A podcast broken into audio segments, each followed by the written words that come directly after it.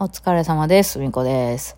はい、今日はね、マッサージと歯医者に行ってきましたね。はい、こう順番間違えないように、なんか歯医者とか行って行ってさ、なんかこう麻酔とかした後になんかマッサージとか行ったらやばそうや。なんかわかんないけど、なんか、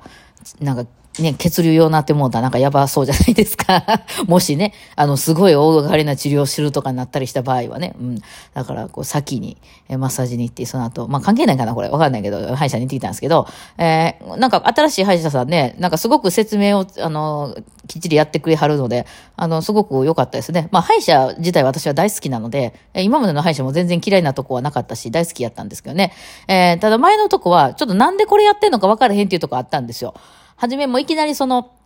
治療する椅子に通されて、えー、で、今日は何をしますねっていう説明も、まあ特に、まあ一番初めにその検査した時に、一応、あの、あのなんていうの、レントゲンの写真とか見せられてさ、あの、ここ虫歯できてますねとかそういうことはあったけど、その治療方針を一応まあこの虫歯治しますみたいな、あの、こと言われるぐらいで、なんか特になんていうのかな、その後、この、なんか今これ、こういう状態まで進んでますとかいうことをこう相談されることもなかったから、もう全部お任せみたいなんで、向こうがもういいですよっていうまで通い続けるみたいなところ感じだったんですよ。まあ別にそれで私は何も文句はなかったんですけど、今回行った私とこは、なんかもうその、お客様みたいな感じなので、そのまず椅子とテーブルみたいなところに通されて、そのお医者さんじゃなくてそういう専門の人が、まあ私の聞き取りをずっとするんですね。これ、あの、2回ともやられたんですけどね、前初めて行った時もやったし、今回もやって、で、そのどういうふうな治療方針を進めるかみたいな、そのなんていうの、ほんまに痛みだけとりあえず取ってくれたらいい、や一番安いやつで、みたいな人もいれば、その、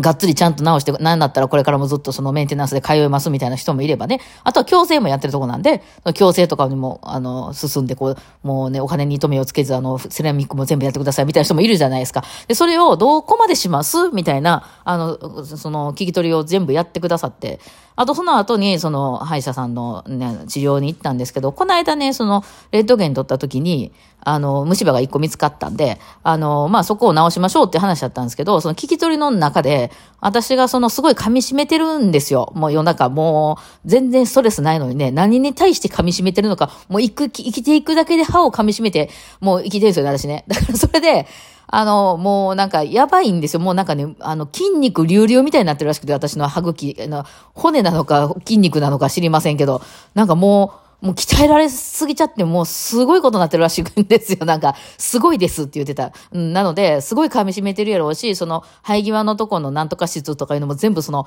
噛み締めすぎてパリパリパリ全部割れてるんですよね。ほんで、そうなってるんで、まあ、とりあえず、あの、虫歯はまだ痛いとかいうとこまで行ってなくて、その、レントゲンで分かったぐらいの、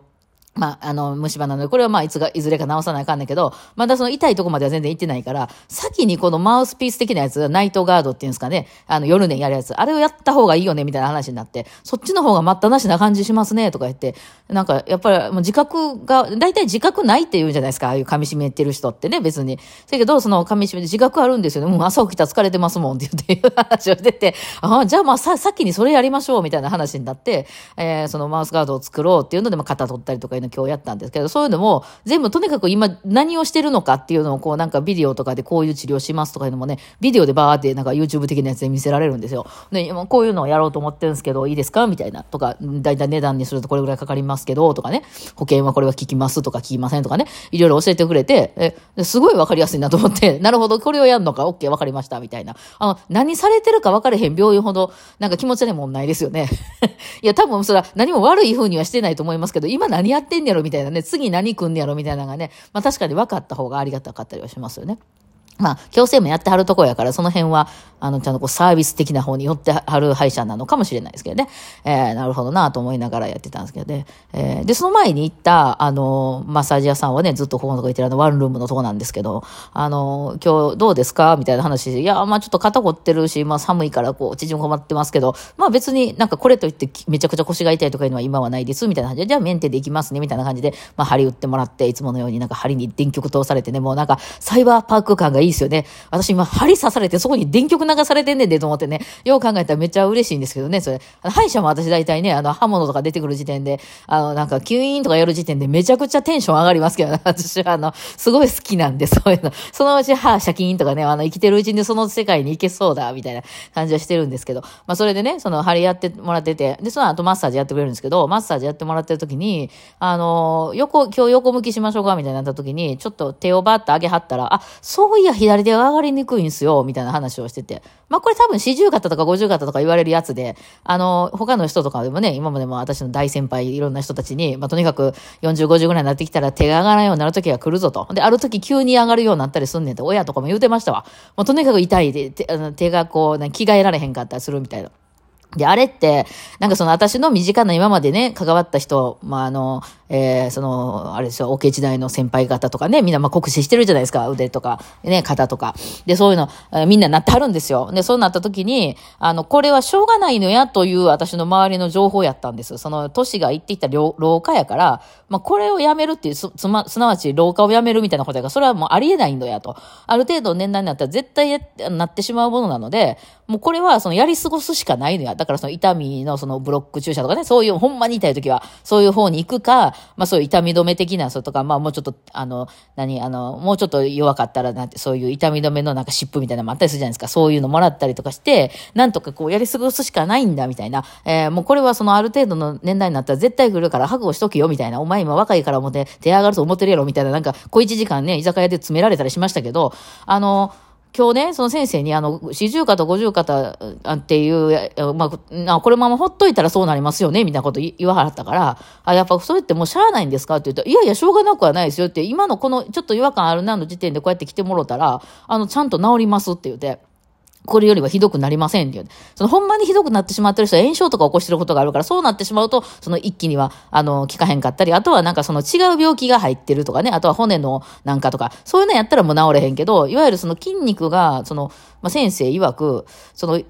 どっかその、まあ、私やったら、あの、バイオリン弾くとことってよりどうしてもここだけすごい使うとか酷使するみたいな場所があって、で、そこって筋肉って歯車みたいに繋がってるんですよって先生が言うんですよ。あの、なんていうの？ここの筋肉が硬くなると、そこに繋がってるこっちの筋肉もなんか動きにくくなり、で、その筋肉の先に繋がってるこっちの方の筋肉も動きにくくなってくるみたいなんで、神経とかもそういうのも含めね。で、なんかこう痛みが出てきたりするから、えっ、ー、と、どこですか？どこ痛いですか？とかっていろいろなあのポーズを取らされてですね、あ、そこ痛い、あ、そこは痛くないとか言ってやってるうちに、あ、ここですねとか言って先生が突き止めて、あれやこれや、こう、なんかこう、こっち伸ばされ、あっち押されとかしてるうちに、はい、手上げてみてくださいってスッて上がりました。今までもまあ上がっては上がらほどではなかったんですけど、なんか上げた時にちょっと痛みがあるなみたいな感じだったんですけど、なんかもう両手上げて帰ってきました、私、あの。両手を上に上げてマッサージが出てきましたね。何やったんや、あれ、みたいなね。だからまあ、その、もちろん、しんど具合にもよるんでしょうけど、あの、ちょっと上げるとき、あれちょっと痛いなぐらいやったら全然治りますね、あれね。何やったんや、あれ、ほんま。そういうことやったんか、みたいなね。えー、だからそれで、えー、両手を上げながら今度、あの、歯医者に行ったわけなんですけどね。うん。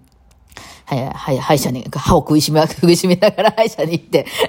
で、食いしめちょっとなんとかしましょうかって言われてね、うん、あの、したんですけど、まあまあそんな、あの、今日はメンテナンス日でございましたね。うん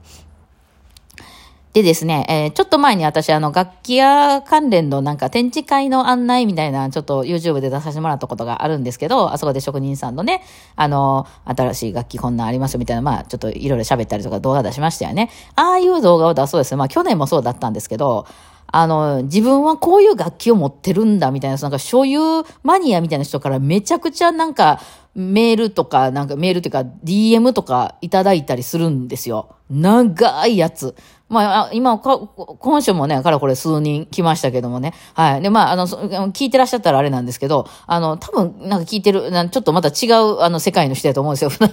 こういう、私のベラベラ喋るのを聞いてる感じではないと。そういう、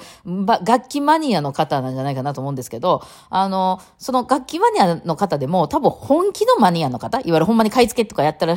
方は私には何も言ってこないですよ。それはまあ、そういうお仕事されてるんで、えそういう方とは私は会う時はあります。それこそああいう展示会に行ったりしたら、そういう楽器屋さんの買い付けの人とかもいらっしゃったりするので、それはこう、今回イタリア行ってきてどうこうやったとかね、えー、なんかこう、あの、すごい、あの、なんか新しい人もいっぱい出してるとか、まあ古いのが、あの、日本に今なんていう、なんとかいう楽器が入ってきてるとかいうことをやって、それはまあガチですやん。そのちゃんと目利きで、そのいわゆるブランドを見て、本物か本物じゃないか分かる人たちですよ。なんですけど、おそらく私のとこにこうやって DM してくる人っていうのは、なんかその、自分で趣味で行って買ってきたとか、うん。あとはその人づてに誰かからこれなんかすごいいいもんらしいって言って買ったとか。で、まあ、学校を聞いてみると、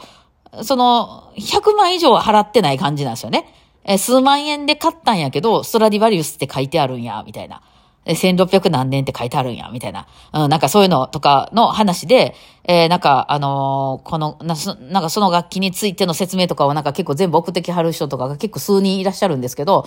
あのー、どうなんすか？あれは本物やと私は認めませんけども、そういうのは。あの、何でも鑑定団みたいなのだと思うんですけど、あの、やっぱりその、その道のね、その目利きのプロみたいな人が、それが本当にああの、ストラディバリウスなんやっていう、その、あの、いわゆる、ちゃんとそういう証明書みたいなの出したら私は認めますけどね。そう自分で買ってきて、これ実は10万円で譲ってもらったんやけど、ストラディバリウスって書いてあるんやって言って、えー、それ絶対そのはずや、みたいなやつ、私は認めません。絶対、ほぼほぼ嘘やと思うんで、ストラディバリウスって書いてある楽器なんて世の中めちゃくちゃありますからね。それっぽいものからめっちゃ、明らかに嘘ってわかるものまで。だって、ラベル貼ったらいいだけですやん。ね。だから、それ、それはやっぱりその目利きの人が、ちゃんとこの買い出しとかやる人が、あの、これはその、あの、まあそういう有名な会社とか有名な人とか日本でもいらっしゃるわけなんですけどね、いわゆるその鑑定できる人。うん。それが、あ、これは本物ですって言うたんやったら、それは良かったね。まあ、それは、たまには言い張りますよ、そういうのね。おあの、家で買った掛け実が実は1億円するものでしたみたいな。たまにいらっしゃいますけど、たまにですよね。